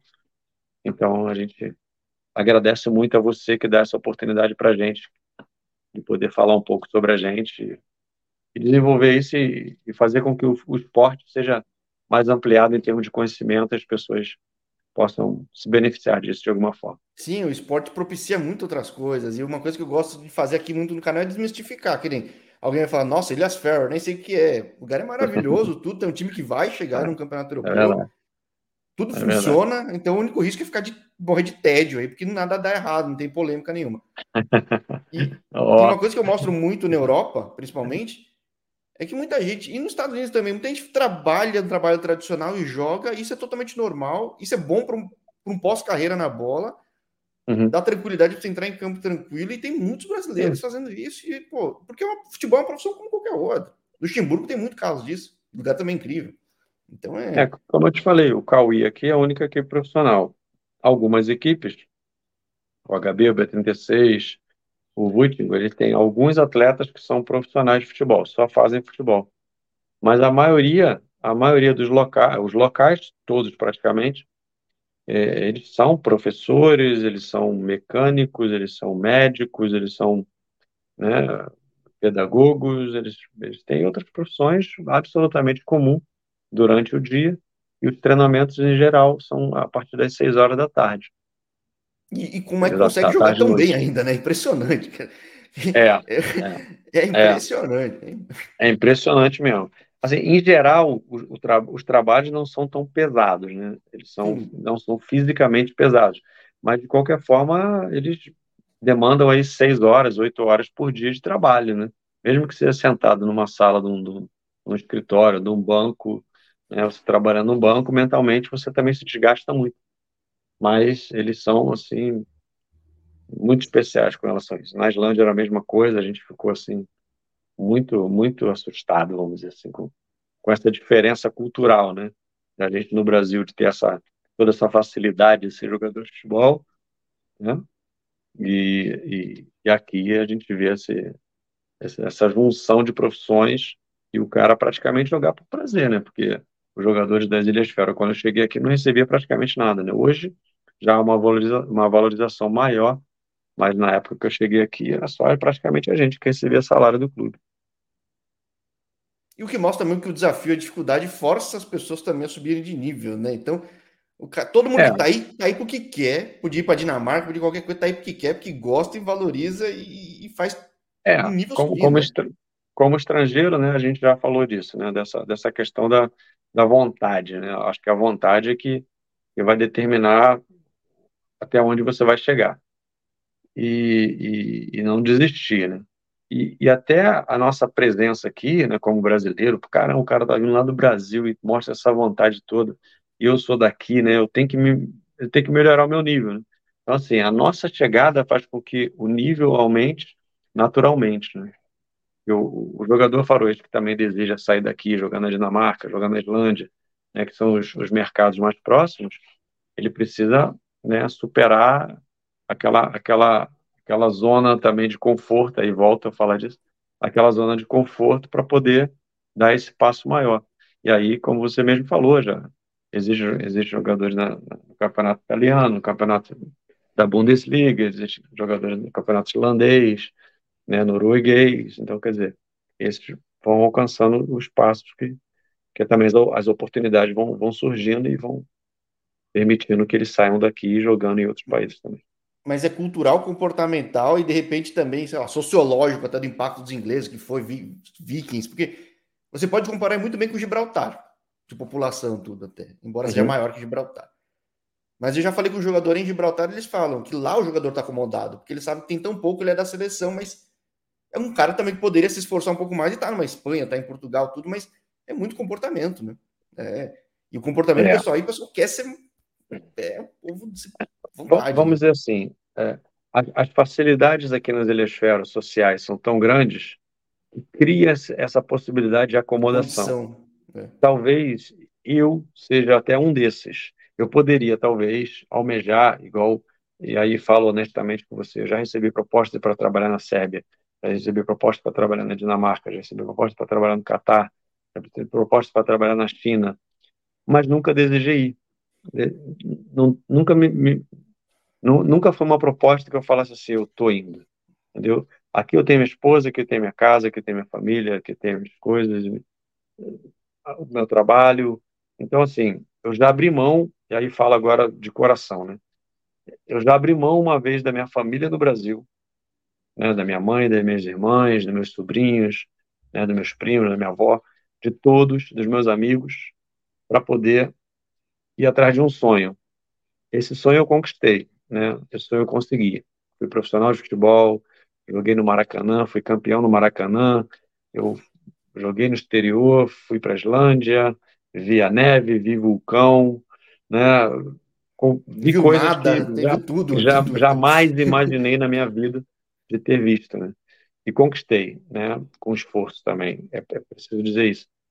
E agora, depois que eu conquistei tudo isso, eu vou ter que abrir mão da minha esposa e das minhas filhas para ir para a China, para ir para o Catar, para ir para. É, não, é, o que eu falo no canal. A vida de jogador é difícil, mas a de treinador, é. que já tem uma vida, uma familiar mais estabelecida, é muito mais. É muito difícil. mais. Por isso, que eu, por isso que eu admiro tantos treinadores brasileiros que estão lá.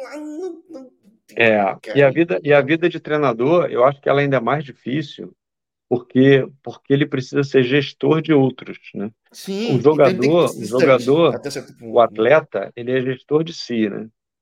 O atleta ele é gestor de si. Se ele conseguir colocar mentalmente tudo em ordem e tiver em paz e tiver trabalhando muito forte, tiver vontade, provavelmente ele vai alcançar uma, alguma coisa legal. Mas o treinador, ele depende da mentalidade dos outros para que o trabalho deles consiga se desenvolver. E em outro país, então, puf, é, não é fácil. E, e tem é. trabalho que o gestor, se o time não está entregando, o gestor pode dar um jeito, ele mesmo tentar fazer a coisa sair. No futebol ele não pode invadir o campo e fazer. Então, se o time perder, a culpa é dele sempre, ainda mais de Complicado. É um complicado. É. Até porque, e aí eu falo também, é, não tem problema de falar nenhum é, dessas coisas. Até porque existe uma instabilidade muito grande. Né? Eu, eu abri mão aqui para um contrato de um ano, para um contrato de um ano. É, talvez seria uma, uma, uma coisa legal. Mas, porra, eu faço toda uma mudança e aí chego lá e as coisas não dão certo, e daqui a três meses estou voltando. Eu tenho que voltar com filha de novo, esposa de novo, rematrícula em escola, rematrícula em faculdade. É uma loucura. Entendeu? Então, assim, não quero desanimar ninguém, é bem, bem dito. Né? Cada um tem seus sonhos, cada um tem suas buscas, né? cada um precisa alcançar aquilo que se acha feliz de fazer. Como eu já sou feliz em fazer o que eu faço, acho que pouco provável, pouco provável, eu saia das Ilhas Fero para trabalhar em algum outro lugar.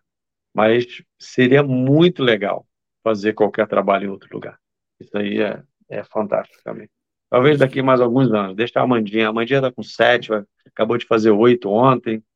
Então ela está crescendo. Deixa ela completar 12, 13, 14, aí eu já. Mas eu também já é vou estar tá, tá me aposentando também, aí não sei. Deixa, deixa o tempo passar. Papai do céu sabe das coisas. É, eu falo tudo vem na hora certa, que nem foi esse papo num dia meio histórico de futebol, aí a gente não sabe como vai ser o impacto disso. Mas eu Amanhã vou são três jogos. todo brasileiro. Hã? Amanhã são é, três jogos. Sim, vai, três. vai dar coisa boa, porque o nível do o Vitingo, o perdeu, perdeu de 2 a 1 um fora, joga em casa. O HB e o B36 ambos empataram jogando melhor em casa. Eu vi os dois jogos.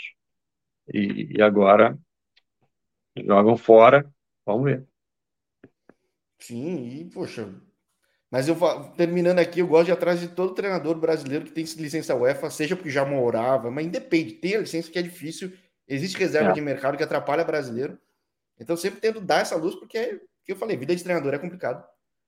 É, e quem é verdade. para valorizar esse treinador brasileiro pelo mundo, né? Então sempre é, atrás. Eu, eu, eu, posso dizer assim, Jorge, com toda a estabilidade, eu me sinto muito qualificado e, e preparado para assumir qualquer tipo de, de, de, situação, entendeu? Eu não, não, não, não fugiria de uma responsabilidade de assumir uma equipe no Brasil, por exemplo, ou de qualquer país, sem problema nenhum. A questão é toda, toda uma, uma questão de proposta e de estabilidade. Né? Sim. Entendeu? Então, então é, teria que ser coisa séria, teria que ser pessoas sérias, né, com, com um projeto estabelecido, com uma ideia estabelecida, para que a gente montasse um trabalho junto. E eu teria o maior prazer, cara. Já, já, eu tenho, assim, muita satisfação dos frutos do resultado dos meus trabalhos aqui, né, jogadores em seleção, jogadores que hoje, por exemplo, um jogou esse jogo, é, amanhã são três no B36, um no HB, não tem nenhum no VUT, todos os atletas que passaram aqui na minha mão enquanto sub-14, sub-10, sub-12, 11, 13, 14, passaram na minha mão. Então, assim, eu sei que o, o fruto desse trabalho, ele, ele acontece. Tem jogadores nessa seleção sub-19 amanhã jogando, passa final contra a Espanha, né? Então, quer dizer, eu sei que é possível, né? Fazendo esse trabalho sério, correto, mas mas precisa ser junto com pessoas que estejam realmente engajadas a fazer um trabalho correto. É, e você está acostumado às coisas que são corretas. Pode ter um viés é conservador, mas é correto. É muito é diferente, é infelizmente, está acostumado com as coisas por aqui. Então, é verdade. Há de é ponderar, né? Mesmo com é. escassez de, de mão de obra, tudo, mas a correção que é. faz no longo prazo. Existe, existe, Jorge. A gente sabe que o futebol é um meio que, que, que atrai, atrai muita coisa ruim, né, de, de uma forma geral mas, mas existe muita pessoa, muito, muito, muitas pessoas boas ainda trabalhando no futebol, fazendo com que o esporte seja, seja algo relevante, seja algo, algo a se pensar em transformar a vida de pessoas e, e sabe, fazer um trabalho de engajamento com, com conjunto, entendeu? Onde todos estejam né, desenvolvendo um trabalho, se der resultado ou não, é, é uma questão de, de, de um final de trabalho a ser avaliado, mas mas ter a certeza de que você fez as coisas corretas, que você trabalhou corretamente, você trabalhou duro, trabalhou, porra, 10, 12 horas por dia, na verdade, como treinador, você não trabalha só o campo, não, você trabalha muito mais fora de campo, entendeu? Então, a certeza de que você fez o trabalho correto e deu tudo que você pôde dar para que o resultado chegasse. É bem isso. Em lugares que tem essa condição, acho que dá até mais vontade é, de fazer esse né? mais. É o que você teve aí, o que você, por isso que conseguiu trabalhar em todas as esferas possíveis, até algumas que eu nem imaginava da questão de estatística. Não, nem imaginava, verdade. E, e poxa, surgindo novidade, sabe que eu vou encher teu saco, que eu tenho o teu contato. É, então, a gente faz o tá segundo bom. papo, hein, Alexandre? Não tem problema nenhum, Jorge. Fique à vontade, eu muito satisfeito mais uma vez de ter dado essa entrevista para você e ter explanado e expressado aqui tudo que foi necessário. Muito obrigado. Ah, que é isso. Eu sou grato de poder dar visibilidade em uma história de vida tão diferente, com, conquistas ambientes tão diferentes, mundos tão diferentes, mas que o futebol proporciona uma pessoa cabeça aberta a viver todas essas, essas coisas. Então, poxa, parabéns por que conseguiu, tem conseguido. E que essa coisa nova mais é uma mera opção. E que você tem opção. Então, a opção é muito boa. É então, poxa, descansa aí, aproveita, que senão tua mulher vai reclamar que tá tarde aí. Mas a gente marca para a próxima. Obrigado, Jorge. Tenha uma boa noite, uma boa noite a todos. Espero que tenham curtido aí o nosso bom papo. Um grande abraço. Tchau.